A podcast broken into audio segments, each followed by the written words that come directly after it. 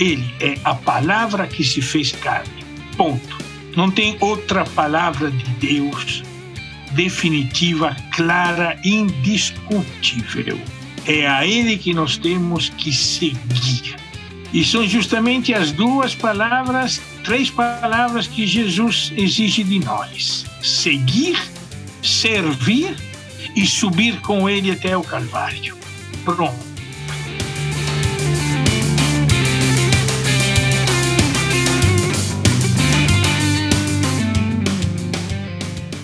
Fala comigo, tudo bem? Eu sou Felipe Gibran e esse é o RPcast, o podcast do Reino Pessoa. Muito obrigado para você que tem acompanhado o nosso podcast, obrigado para você que tem ouvido o nosso material, é sempre um privilégio muito grande. E eu quero te pedir, nos ajude a continuar fazendo esse trabalho. Entra no www.apoia.se/orp Seja aí um contribuinte, um colaborador, uma colaboradora desse nosso trabalho, ajude o RP Cast seguir gravando, né? Vai ser um privilégio para a gente seguir fazendo esse trabalho com o seu apoio. O reino de Deus, como eu costumo dizer, é um reino de amigos e amigas. Eu nunca estou só, estou sempre caminhando com eles. É um privilégio estar aqui com a Pamela e com o Walter. Seja muito bem-vinda, Pamela. Fala comigo, eu sou a Pamela Campos, direto do Rio de Janeiro. E hoje é um dia muito especial porque a gente alcançou o episódio 50 do nosso podcast. E estou muito bem acompanhada dos meus amigos. Fala comigo, Walter. Fala pessoal, além da gente atingir a marca de 50 episódios do RPCast, hoje é o nosso último episódio sobre leituras bíblicas. Então, se vocês não ouviram os outros, ouçam lá, porque são quatro episódios para você aprender a ler a Bíblia de uma maneira muito profunda.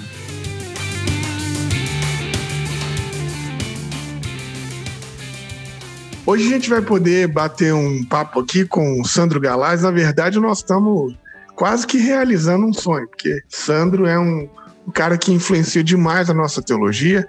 Ele é doutor em ciências bíblicas. Um dos livros dele que eu mais gosto é a leitura militante da Bíblia. E a partir né, dessa experiência dele com os camponeses, com os, os empobrecidos, né, com a Comissão Pastoral da Terra, ele vai trazendo essa teologia. Inclusive, está há mais de 40 anos né, com a Comissão Pastoral da Terra. Então, é um privilégio para a gente muito grande receber esse biblista aqui. Seja muito bem-vindo, Sandro, e muito obrigado por bater esse papo conosco.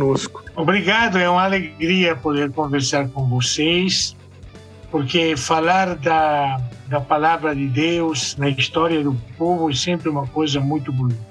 Então, Sandro, eu fiz aqui um pequeno, uma mini bio sua aqui, um pequeno apanhado da sua obra, mas a sua vida e sua trajetória são tão grandes que, inclusive, elas estão relatadas num livro, né? Mas eu queria que você dissesse quem é o Sandro, né? Como você vê o Sandro Galazzi. Eu me vejo só quando me olho no espelho, viu? Na realidade, como digo aí, né? Sou militante, sou avô, sou esposo, sou lutador, sou um que convive com a caminhada deste povo que busca vida a partir da palavra e que me ajuda a ler e a interpretar a palavra. Diria que nada daquilo que eu digo vem só dos meus estudos. Claro que os estudos oferecem, digamos, a ferramenta, mas a roça, onde trabalhar, como trabalhar, o que semear, como adubar, como regar, isso vem da vida do povo. Por isso que, apesar de todos os estudos acadêmicos que fiz, eh, nunca quis me afastar da, dos ribeirinhos, dos porceiros, dos quilombolas da Amazônia, do Amapá e das ilhas da foz do rio Amazonas, onde eu vivi 42 anos com eles, lutando para fortalecer suas comunidades, lutando para construir sindicatos que não havia com eles, lutando para conseguir políticas públicas que atendessem aos direitos mínimos e fundamentais dessas populações com a participação de mulheres, de homens, jovens. Foi um caminho muito interessante muito mais interessante do que o caminho acadêmico que a gente fez, inclusive que a gente fez a partir do, do direito que essas pessoas tinham de também ter um doutor em Bíblia. Eu nunca pensei em fazer o doutorado para lecionar em alguma faculdade. Nunca quis me afastar daquele mundo. E por quê? Porque porque os pobres, os pequenos, as mulheres fazem as perguntas certas. E com as perguntas certas, a gente busca encontrar as respostas certas da própria Bíblia. Porque a Bíblia em si é uma resposta às situações de conflito que ao longo da história vieram aparecendo. E muitas vezes na academia se estuda se estuda a resposta querendo interpretar a resposta sem conhecer a pergunta. E aí cada um diz o que quer, faz inúmeras elucubrações, reflexões, e esquecem que às vezes falta, mas qual era a pergunta que produziu esse texto? Assim é na vida. A Bíblia era importante era sim importante. Não era a coisa mais importante. Era importante, mas não a mais importante. A mais importante era a caminhada do povo. Aliás, eu me lembro quando uh, assessorei grupos de lavradores, lideranças do bico do papagaio com o padre Josimo. Ele, ele era um amante da palavra de Deus, assim como a irmã Dorothy, né? A gente trabalhava muito em conjunto a palavra de Deus com eles, com suas lideranças. A Bíblia era de outro tempo, de outros mercados aos dias de hoje. A problemática era diferente, o mundo era diferente, a situação era diferente, mas aí veio a resposta fundamental: para vencer o medo, só a fé. Este aí foi o motivo fundamental da reflexão bíblica de quem está lutando para um mundo melhor, sabendo que vai necessariamente se encontrar com, com o poder, com a, a perseguição. Me lembro a pergunta do Antônio, o esposo da dona Raimunda, que depois virou uma liderança das mulheres lá na região do Bico do Papagaio, das quebradeiras de coco. O seu Antônio que perguntou uma vez para mim, Sandra, você que conhece a Bíblia, me diz, se o fazendeiro manda seu capanga querer me expulsar da terra, eu posso matar ele ou não? O que que a Bíblia diz? Essas são perguntas sérias. Aí eu disse, olha, eu não sei o que dizer, não. Vou te, vou estudar. Vou estudar, vou te responder na próxima etapa. Quando seis meses depois nos encontramos de novo, não deixou nem fazer o sinal da cruz. E aí? Eu me lembro que foi o primeiro texto que eu escrevi, o primeiro artigo que eu escrevi, quando estudei as pragas do Egito. Interessante. E estudei a partir da pergunta do seu Antônio. E concluí dizendo: pode sim, mas é a décima, é a última. Primeiro tenta de todo outro jeito. Mas se não tiver outro jeito, aí sim, tu pode. O próprio Deus resolveu acabar com os primogênitos do faraó. São perguntas sérias, perguntas verdadeiras que vêm da cotidianidade da vida deles, que delas que é, está cheia de violência, de, de soprusos, e querem saber o que a Bíblia diz. Estou lembrando que hoje nós fazemos a memória do assassinato do padre Camilo Torres, né? Outro que amava a Bíblia e junto com a Bíblia ia com o fuzil, lutando contra a dominação. Né? São realidades complexas. Na Amazônia são muito fortes, muito violentas. Os nossos mártires, dezenas, centenas de mártires, estão aí a lembrar. E a palavra de Deus é, é fonte de de resiliência, é fonte de mística, é fonte de esperança, é certeza de vitória apesar de tantas derrotas. Esse é o trabalho que a gente fez, continua fazendo, lendo a Bíblia a partir dos pequenininhos. E sabe o que é interessante? Que a gente descobriu que tem duas Bíblias. Duas. E temos que ter coragem de dizer que são duas as Bíblias.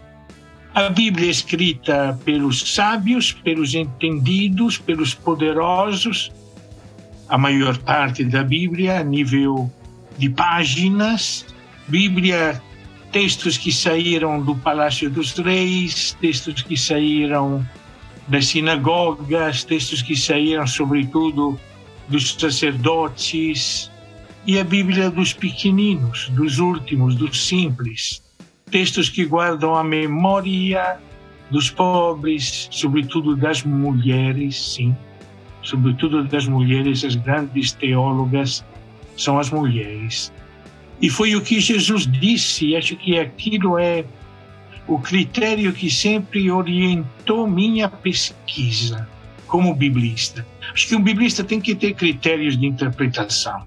E o critério de interpretação eu fui buscando em Jesus quando ele disse, quando ele gritou: Eu te louvo, Pai, porque escondeste as tuas coisas aos sábios e aos entendidos, e as revelastes aos pequenininhos e aos simples, porque assim tu quiseste.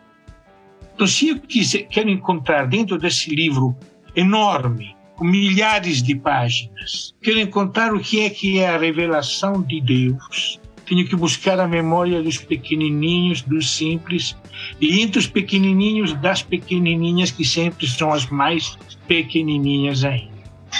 Por elas passa a revelação de Deus. Os sábios os entendidos escreveram muito, mas eles não sabem nada de Deus.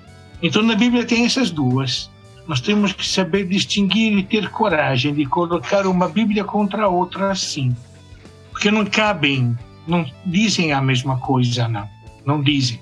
Os textos do templo não têm nada a ver com os textos da casa, com os textos da mulher. O texto dos reis não tem nada a ver com as memórias dos profetas recuperar esse conflito, inclusive dentro da própria Bíblia, nos ajuda, inclusive, a enfrentar o conflito que hoje tem nas nossas igrejas. Entre pastores, entre padres, tem que diz que é assim, diz que é assado. Sempre vai ter duas leituras. Uma que vai ser a partir dos pequenos, uma que vai ser a partir do poder. Isso que eu aprendi com eles.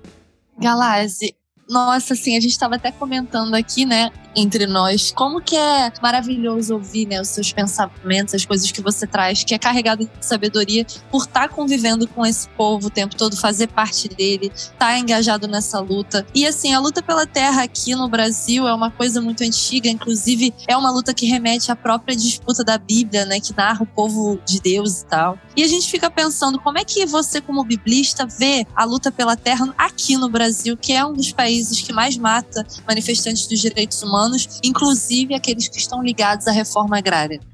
É luta pela terra e como temos que acrescentar agora luta pelo trabalho, luta pelo teto, luta pela vida.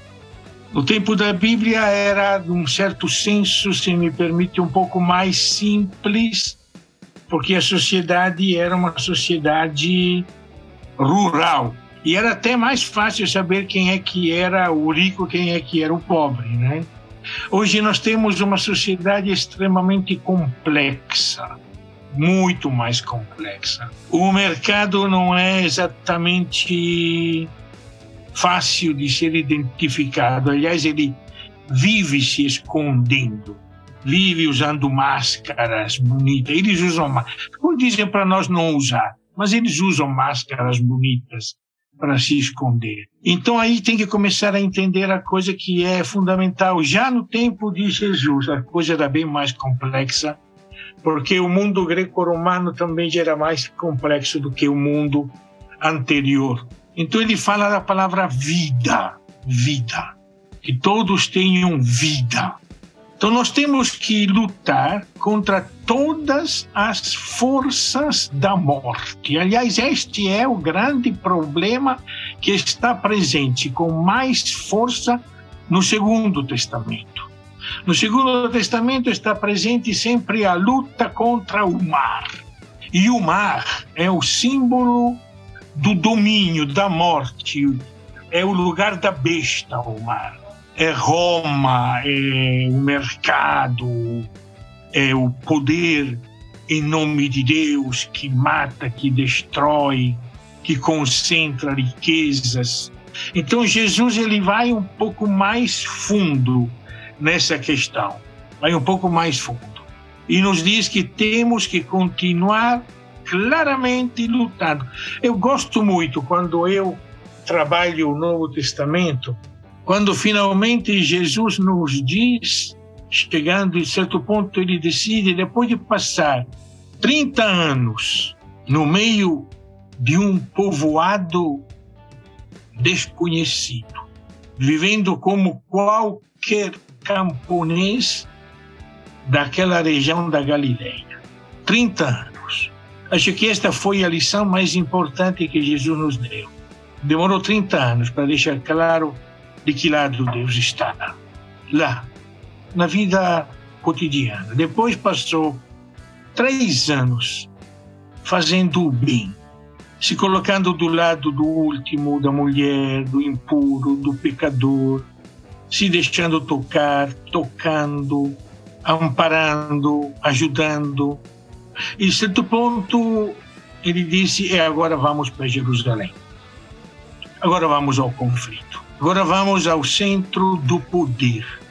E quando chega lá perto de Jerusalém, ele vai finalmente dizer: tenham fé em Deus. E nos diz o que é ter, ter fé em Deus. A primeira coisa é se vocês disserem a este monte, te arranca daqui e vai para o mar, e não duvidar no seu coração, isso vai acontecer. E não se trata de fazer campeamentos geográficos, não. Este monte é o Monte de Jerusalém. É o monte onde está o templo, onde está o palácio de Herodes, onde está a Torre Antônia dos romanos, onde está o mercado, onde está o centro do poder, o sinédrio. Vocês vão dizer a este monte, vai para o diabo que te carregue. A primeira dimensão da fé é o confronto com o monte. E a dúvida não é a dúvida não é se Deus existe, a dúvida é: será que eu sou capaz de vencer este monte? Esta é a dúvida. Esta é a falta de fé. Se vocês não duvidarem, isso vai acontecer. Agora, no mesmo tempo, sabemos que não temos força para isso sozinhos. Então, rezem, orem ao Pai. Tudo aquilo que vocês pedirem, Ele vai conceder. Mas, atenção, terceiro ponto se estiverem orando, estiver inimizade com alguém, vão primeiro se reconciliar. Construir solidariedade, construir fraternidade. Então, fé é esse negócio aí. Porque não adianta derrubar um monte para construir, erguer outro. É uma nova maneira de viver baseada na fraternidade, na solidariedade, na capacidade de nos perdoar para que todos tenham vida. E aqui hoje nós temos que pegar, hoje no Brasil, quais são os sinais de morte que existem, e são inúmeros. Inúmeros. E não só abusos, são legais, como esse pacote do veneno, como esse projeto de lei que libera o garimpo na Amazônia, como essas decisões de armar o povo, são políticas de morte que nós temos que combater com firmeza. Isso é ter fé em Deus. Tenham fé em Deus. Combatam o monte. Para muitos dos nossos pastores, dos nossos padres, dos nossos líderes, ter fé em Deus não tem nada a ver com o monte, não. Ter fé em Deus significa enfrenta o monte, manda esse monte para o mar. E mandar para o mar significa manda para o diabo que o carregue. Esse que é o ponto. Quais são? As nossas comunidades deveriam refletir seriamente o que é que está produzindo morte, um racismo brutal, uma violência contra o corpo da mulher sempre cada vez maior, um jogo de interesse baseado no narcotráfico, no abuso das crianças, tudo que é morte, um salário que é salário de fome, e por baixo de tudo aquela maldita corrupção de gente que decide de aumentar dois reais o salário mínimo e gasta 5 bilhões para uma campanha eleitoral. É disso que nós temos que ter claro. A luta contra o monte e, no mesmo tempo, entre nós. Aí já entre nós somos todos divididos. Quem vai para a esquerda é dividida, as igrejas são divididas. E Jesus diz: olha, gente, se juntem, se perdoem, porque se você não se perdoa, nem Deus dá jeito. Esperar que Deus dá jeito para derrubar o monte com vocês, nem Ele dá jeito se vocês não forem capazes de construir relações alternativas de serviço e não de poder, e não de hierarquia.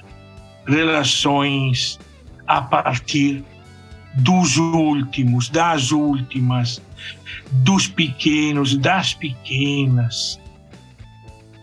Relações de igual, igualitárias, de paridade e não de domínio. Vencer a tentação de acumular, porque a raiz de todos os males é a cobiça. Então é isso que é importante ter presente. Na primeira, no primeiro testamento, as, os conflitos eram mais claros. O profeta era mais claro dizer, olha, é isso, aquilo, aquilo, outro. Ai de vocês. E esta é outra coisa que nós temos que aprender a dizer. Como é difícil as nossas igrejas e as nossas comunidades dizer ai para alguém. Eu, quando escuto, isso da Igreja Católica Romana, quando escuto os nossos padres dizer, ai, estão falando dos homossexuais, estão falando da mulher que aborta, sempre esquecendo o homem, evidentemente. Estão falando dos pecados individuais, Difícil escutar, como diz, ai de vós os ricos, ai de vós que sois fartos, ai de vós que estão rindo. Não temos coragem de dizer ai de vós. Por quê? Porque não queremos ser perseguidos. E aqui vem outro ponto que eu aprendi claramente com as, o povo com que eu caminhei. Não existe fidelidade sem perseguição. Como é que eu vou saber se eu sou profeta verdadeiro ou falso profeta? Se eu não sou perseguido, se eu sou aplaudido, eu sou falso profeta, não estou incomodando ninguém. Parece que esse é outro ponto que temos que recuperar os mártires,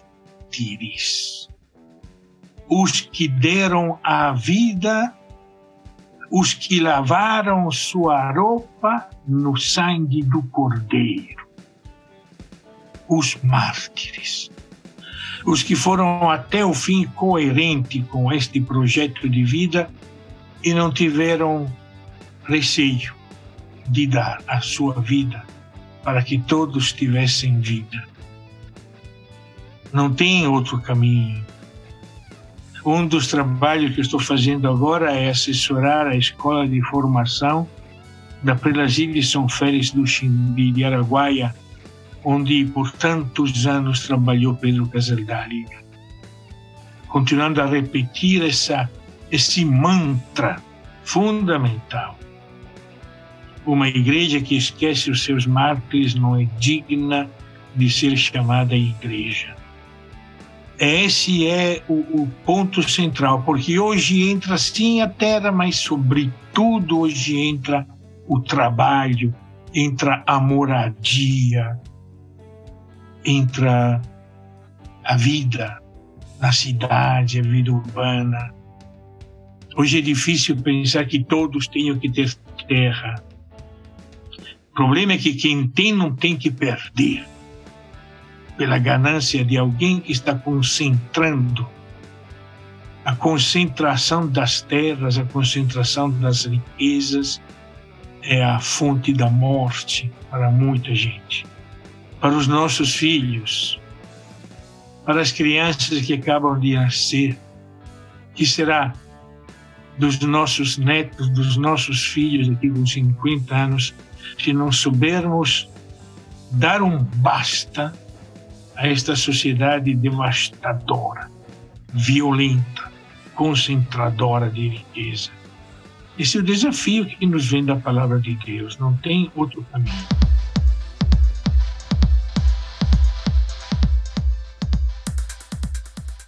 Para você que curte esse nosso trabalho, tá sempre acompanhando o que a gente faz aqui no Reino Pessoa, que gosta desse conteúdo que Walter, Pamela e eu estamos sempre fazendo, quero te pedir, seja generoso conosco. Apoie o nosso projeto, seja um mantenedor, seja uma mantenedora. Você pode fazer isso de maneira eventual através do nosso Pix, que é 30 690 482 0001 10. Agora, se você quer colaborar de maneira continuada e aí às vezes você esquece de fazer e tal, vai lá no www.apoia.se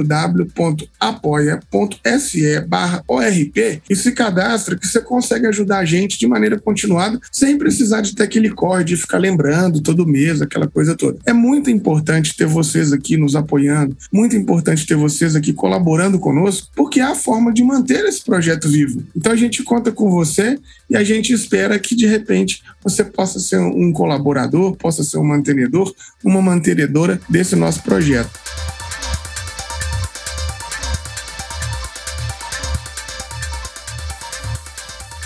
Sandra, é, você falando sobre o desafio que a gente tem, que vem da palavra de Deus, é interessante quando no início você vai falar e vai nos ensinar que os textos da Bíblia eles precisam ser colocados contra os próprios textos da Bíblia. A gente entrevistou aqui é, na semana passada o Rafael do CEBI também sobre leitura popular da Bíblia, falamos um pouco do Carlos Mestres e tal, mas eu queria que você falasse um pouco mais disso, porque o nosso povo, né, os protestantes, que é a maioria das pessoas que nos escutam que são evangélicos, eles tratam a Bíblia como se ela fosse a palavra de Deus, uma palavra canetada, onde Deus escreveu, meio que como se fosse uma psicografia, que todos os textos são textos narrados por Deus. Como que a gente faz esse exercício de colocar um texto contra o outro para encontrar a palavra de Deus? A mesma coisa com os católicos, viu? a mesma coisa com os católicos. O que eu costumo dizer ao povo, ao povo simples, ao povo do campo, ao povo da Ribeirinho, a palavra de Deus é Jesus para nós. Ele é a palavra que se fez carne. Ponto.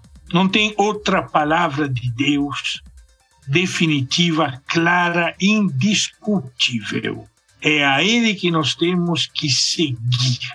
E são justamente as duas palavras, três palavras que Jesus exige de nós: seguir, servir e subir com Ele até o Calvário.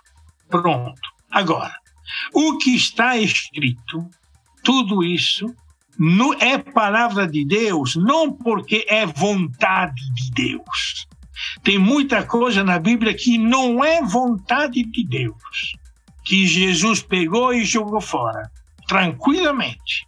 Eliminou, esqueceu, nós, às vezes, o nosso erro de confundir palavra de Deus com vontade de Deus. Por que digo que tudo é palavra de Deus? Tudo, porque tudo na Bíblia nos ajuda a compreender melhor Jesus. Seja as coisas lindas que Jesus recupera, seja as coisas que Jesus elimina nos ajudam a compreender Jesus e, sobretudo, a responder à grande pergunta que nós evitamos de fazer sempre.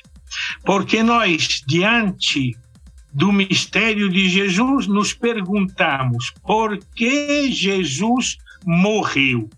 E aí, companheiro, vai entrar toda uma teologia, chamamos de cristologia, morreu para nos salvar, morreu para os nossos pecados, toda a teologia da salvação, não é? Morreu para que nos reconciliar com o Pai, morreu para fazer de nós o povo de Deus. Nunca nos perguntamos a outra pergunta: por que mataram Jesus? Jesus não morreu. Jesus foi condenado à morte. E condenado à morte pelos que escreveram mais da metade da Bíblia, os textos sacerdotais. Os textos que diziam, por exemplo, que diziam, por exemplo, que tem que pagar por todo o pecado feito involuntariamente, tem que se purificar, levar as pombas, levar o carneiro, que isso é comida exclusiva dos sacerdotes. Aqueles textos que modificaram as memórias antigas que contavam que na hora da distribuição do carneiro oferecido em sacrifício pacífico, a parte do levita era o bucho e transformaram a parte do levita era o colchão mole, a parte do levita era a parte melhor. Peraí, por que modificaram isso? Os sacerdotes intervieram nos textos, modificaram a seu uso e consumo. Os reis inventaram os textos para legitimar o domínio de Salomão.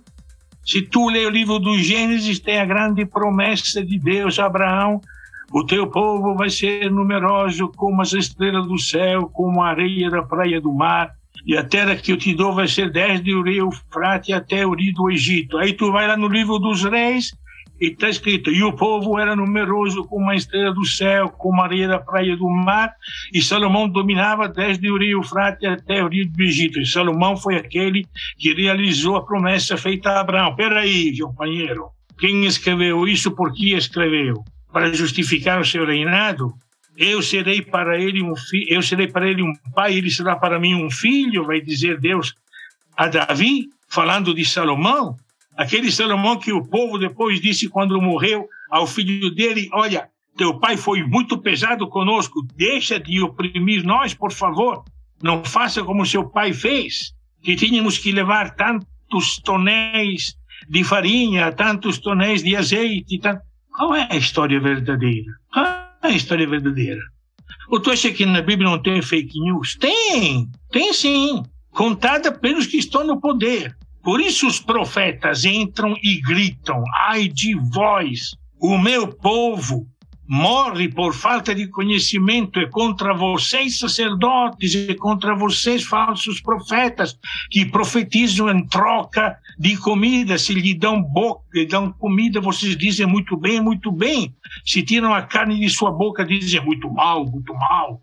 Aqueles textos lindos, onde a mulher é protagonista, como no texto do Cântico dos Cânticos, o livro de Ruth, o livro de Esther, os Megilot, aqueles cinco livros, aquele Pentateuco, enfiado aí na Bíblia hebraica, porque as mulheres foram tão inteligentes que usavam estes textos para as festas.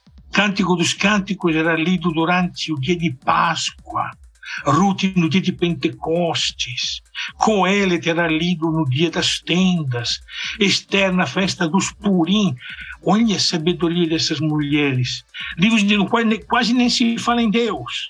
Sobretudo não se fala em sacerdote, não se fala em templo, não se fala em sacrifício pelo pecado. Se fala de amor, de vida, de sabedoria, de condivisão.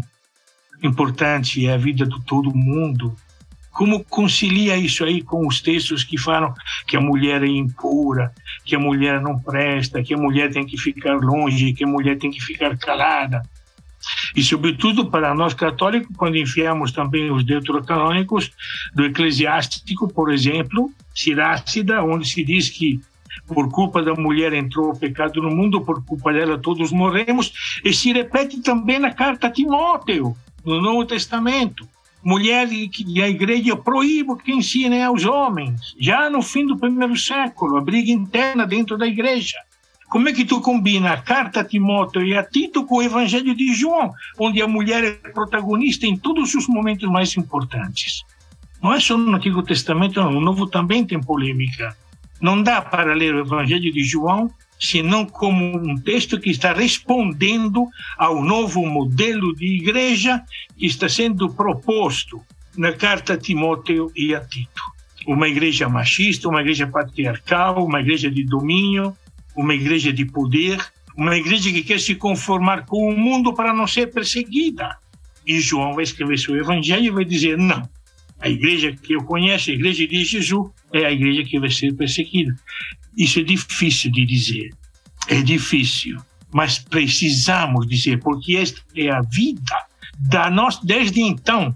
Desde o fim do primeiro século, nós temos três igrejas se confrontando ao longo da história. A igreja que quer conviver com o poder, a igreja de Timóteo, de Tito, da segunda carta de Pedro, a igreja que se põe claramente contra, não podeis servir a dois senhores, no mundo havereis perseguições, coragem, eu venci o mundo, a igreja dos evangelhos, a igreja de, do Paulo autêntico, e a igreja de quem diz que não está na Bíblia, mas teve um monte de texto, a igreja gnóstica, já no primeiro século, dizendo: não, mas a igreja não se mete em política. Nós temos que pensar só o espírito, temos que pensar só a alma, porque política é coisa do corpo, política é coisa da terra, é desprezível, não interessa se eu. É, eu posso até jurar a fidelidade ao imperador, que não tem problema, é coisa do corpo, mas a minha fé é com Deus. O importante é a minha fé com Deus, depois eu faço aquilo que quiser com o meu corpo. Essas três igrejas, lá no fim do primeiro século, convivem até hoje, viu? E não vai ser fácil acabar teremos um conflito permanente. E nós estamos com a Igreja de Jesus, a Igreja dos Evangelhos. A igreja... Ô, mestre, você, mestre, você, você falando sobre, principalmente agora, sobre essa luta das mulheres, e a gente que te acompanha vê sempre esse seu trabalho né, na, na tentativa de desconstruir o patriarcado com muitas obras, né? Você tem algumas, uma inclusive com a, com a sua própria companheira, né? Sim. É, um livro maravilhoso que é a Teologia das Mulheres, o livro de Esther, enfim, você tem algumas obras nesse sentido. É, como é que você pensa sobre essa importância do patriarcado, de destruir ou de desconstruir esse patriarcado, para que a gente possa de fato viver o que a gente chama do reino de Deus? É, esse é um dos como é que eu digo, é um dos desafios mais complicados, porque está, está imbuídos em cada um de nós. Desde, desde uma leitura, inclusive, eh, patriarcal da Bíblia, né? Está incluída lá, está incluída. E isso é, é um patriarcado feito em nome de Deus ao qual corresponde um, um patriarcado clerical, de maneira especial na Igreja Católica Romana, aí claramente além de patriarcado é profundamente machista, mas isso é, é difícil porque eh, hoje de manhã escutava uma amiga falando de um velho amigo aí que ficou viúvo, acabou casando de novo, comentando: é, é mais fácil uma mulher ficar sozinha do que um homem ficar sozinho. O viúvo se casa de novo, porque como faz um homem ficar sozinho? Tem que ter uma serva que ajude em casa, né? Pois é, é, é isso faz parte de uma de uma cultura que alimenta, que se realimenta constantemente a si mesma, se reproduz a si mesma, constantemente. E é difícil, eu vejo aqui em casa, vejo em mim, a coisa é, é, é tão, é tão sorrateira, tão instintiva, que a gente nem se apercebe. Né? Tá, tá, tá, tá dentro, tá, somos é, entranhado, né? É como quando o mofo entra na roupa, não tem jeito, tem que queimar mesmo. Não tem jeito. É, é difícil. São séculos, séculos, séculos. E para nós católicos é bem mais complicado, porque realmente aí ao patriarcado se junta efetivamente um clericalismo que é sistêmico e que é patriarcal. Que é patriarcal. E é sistêmico. Apesar de Papa Francisco insistir muito em quebrar esse clericalismo, ele quer uma igreja sinodal, tá, tá, tá, mas isso não tem como. Enquanto não mudar o direito canônico, não tem como ser. Eu estava dizendo um dia desse que o contrário de sínodo é sinédrio. Sínodo é caminhar junto, sinédrio é sentar junto. E às vezes nós somos mais um sinédrio que julga os outros, que domina os outros, do que um sínodo de quem caminha junto. Agora, aí é importante, então, o exemplo de Jesus, a memória que, que, que transparece nos textos evangélicos, sobretudo nos textos evangélicos de Marcos e de João. Aí aparece bem essa dimensão de presença ativa. Os textos de Paulo, do Paulo autêntico, não é? Não teríamos o Paulo da carta aos Coríntios, da carta aos Romanos, aos Gálatas, se não tivesse Priscila. Priscila foi a, a mentora do, do, da mudança de Paulo. Tem um Paulo pré-Priscila, um Paulo pós-Priscila, depois de Corinto e antes de Corinto. E ele começou a escrever suas cartas depois de conhecer Priscila. Aí começou a dizer coisas diferentes, coisas novas. Quando fala das mulheres, Paulo tem coisa. Para muita gente, Paulo é machista, mas porque traduziram muito mal Paulo. Aí foi sacanagem mesmo que fizeram com Paulo com suas traduções, né? Mas é interessantíssimo recuperar essas, como se chama, essas faíscas de, de, de antipatriarcato que tinha.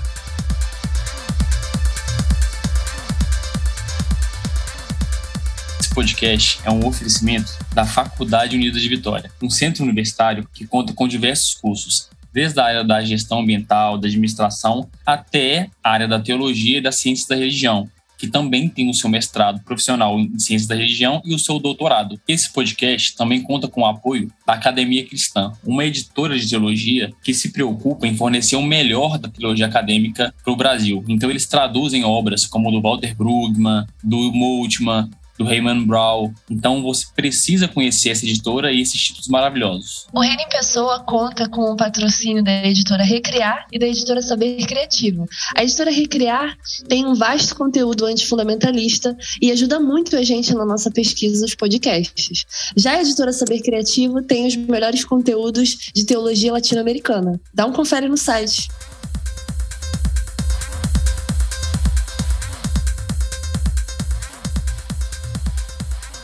Sandro, eu fiquei curiosa agora que você levantou essa questão da Priscila pela Lídia também, né, lá de Filipos, porque porque são poucas menções, né, no texto a respeito dela, mas assim, pela galera que estuda a história da igreja, fala um pouco da criação de uma igreja que era primeiramente feminina, né? A Lídia lá como mercadora, ela tinha acesso. Você poderia falar um pouco dessa personagem pra gente?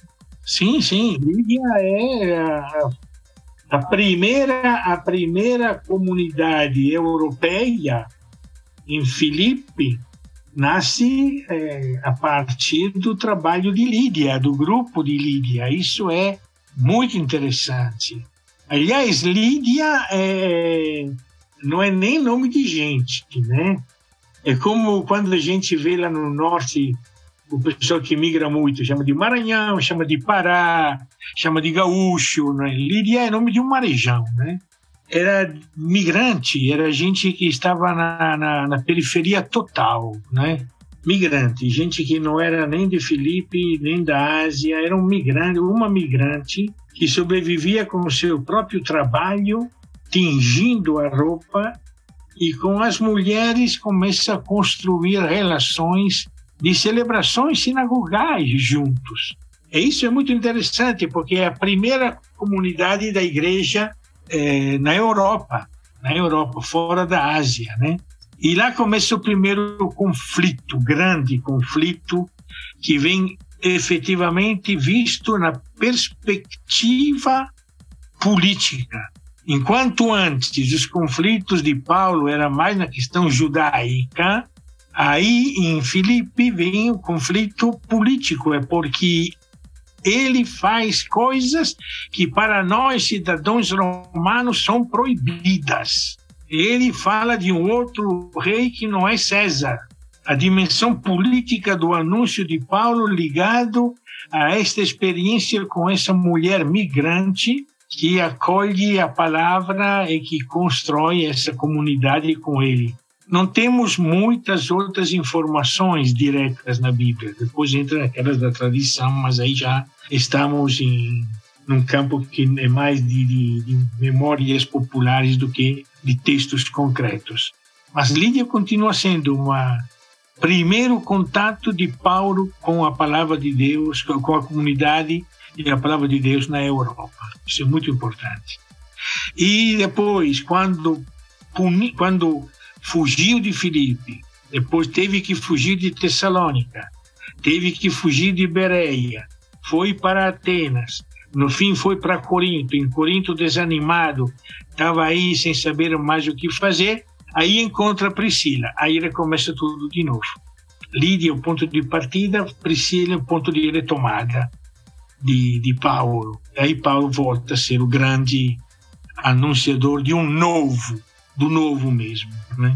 Sandra, você escreveu um livro que chama Leitura Militante da Bíblia. Sim. É, eu e o Gibran, a gente teve contato com esse livro, achamos fantástico. A gente queria saber um pouco mais como foi para produzir esse livro, qual foi a ideia e o que, que significa isso, o que, que é uma leitura militante da Bíblia. Então, é, deixa eu te dizer, a gente vem trabalhando essa Bíblia, né, a Bíblia com os grupos da luta popular, né, grupos da, dos movimentos sociais, comunidades de base, mas ligadas aos movimentos, não esconde pelas comunidades, ligadas aos movimentos sindicais, movimento de mulheres, desde o começo, desde 74, 75, que a gente vinha fazendo esse trabalho todo. Aí, um dia, me convidaram a fazer uma, um trabalho, uma assessoria lá no CESEP. Me convidaram em 80 84, 85, não me lembro bem a data. Eu fui lá, fiz a minha assessoria, tinha gente muito legal da Argentina, de Córdoba, gente ligada aos montoneiros, ligada aos grupos de resistência à ditadura militar, e eles me convidaram para um curso em Córdoba. Foi aí que eu fui e eles gravaram a, as minhas conversas com eles, né? Foram vários dias, cinco, seis dias, não me lembro bem. Gravaram as minhas conversas com eles. Aí, mais tarde, me veio um recado dizendo: podemos publicar as tuas conversas? Eu disse: sim, mas então faz assim: me manda o que vocês já transcreveram das conversas que eu complemento, porque uma coisa é uma conversa, outra coisa é o escrito. Na conversa não aparecem as citações, não aparecem. Então, vamos fazer um livro. Tu me manda as conversas, me mandaram o texto transcrito da gravação. Aí eu fui complementando, acrescentando alguma coisa, botando as citações, acertando direitinho. E a primeira edição desse livro saiu em castelhano para 5 mil cópias produzidas pelo Centro Tempo Latino-Americano de Córdoba. Com o título inicial era Por uma Terra sem mar, sem templo e sem lágrimas. Aliás, esse foi o texto também em português, a primeira edição pela Vozes. Por uma terra sem mar, sem templo e sem lágrimas, que era o projeto do Apocalipse Nova Jerusalém. Sem mar significa sem dominação, política sem templo, sem dominação religiosa, por isso sem lágrimas, como é a Nova Jerusalém. Então é assim que saiu o livro. Foi feito em castelhano, depois a editora Vozes é, pediu autorização para fazer em português, fez em português, aí esgotou a edição portuguesa e castelhana, foi traduzido, foi feito em castelhano também no Equador, Aí depois nós resolvemos aqui com o Frei Sérgio Görgen de fazer mais uma edição em português. Só que ele disse, mas para, para que entendam bem, vamos colocar leitura militante da Bíblia. O título foi dado pelo Frei Görgen, Leitura Militante da Bíblia. E embaixo devia estar por uma terra sem mar, sem tempo e sem lágrimas. E aí sim foi reproduzido já bem mais, inclusive corrigido de novo, ajeitado, aperfeiçoado, como toda redação nova se faz. E aí está. A capa atual de leitura militante é a mesma capa da primeira edição espanhola do desenho que está na capa.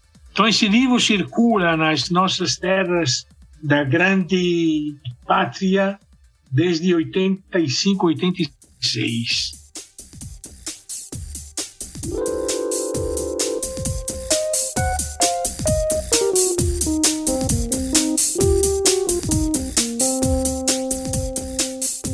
Que coisa maravilhosa, Sandro. A gente é, utiliza muito, inclusive, é, do livro, né? Boa parte do que a gente produz aqui no, no Reino em Pessoa é muito baseado nesses seus livros, na, no livro que você também tem sobre a história do povo de Israel. A gente vai, a gente vai aprendendo muito sobre, sobre isso, né? Sobre a mística, sobre a memória, sobre a militância e sobre a missão, né? E é um privilégio para nós ter homens e mulheres assim como você, podendo nos auxiliar, nos mostrar caminhos, nos mostrar horizontes. Então, a gente fica muito feliz mesmo de poder bater esse papo com você e de você estar tá produzindo tanto conteúdo bom pra gente. Quero agradecer demais aqui a sua participação e dizer para você assim quais seriam aquelas palavras que você deixa para a galera que está nos ouvindo aí, para o pessoal que está escutando o nosso podcast. Eu acho que a palavra que eu quero dizer é que nunca esqueçamos que a coisa mais importante não é a lâmpada que é a Bíblia, mas os passos que nós estamos dando tua palavra é lâmpada para os meus pés, luz para o meu caminho. É importante a lâmpada, é importante a luz, mas servem para os passos e o caminho. Isso que é importante mesmo. Que passos estamos dando, que caminhos estamos fazendo a partir da luz que nos vem desta palavra, para que possamos um dia nos encontrar juntos no único lugar em que se possa realmente fazer o ecumenismo mais sério, que não é nos templos, mas é na estrada ao redor do homem que os ladrões deixaram meio morto, largado na beira do caminho. Agradeço vocês por essa oportunidade e o importante é justamente isso: caminhemos em a direção que seja a pessoa machucada, ferida, porque o nosso Deus, Javé, é o Deus que se faz presente toda vez que a vida está sendo machucada. Mestre, muito obrigado. Um beijo grande aí e quem sabe aí até a próxima. Privilégio poder te ouvir. Eu acho que a gente deve acabar se encontrando também é, nos cursos do CEBI, né? É, você tá aí para um desses cursos, a gente acaba se encontrando presencialmente. Mais um privilégio muito grande. Muito obrigado, camarada. Até, companheiro. Até.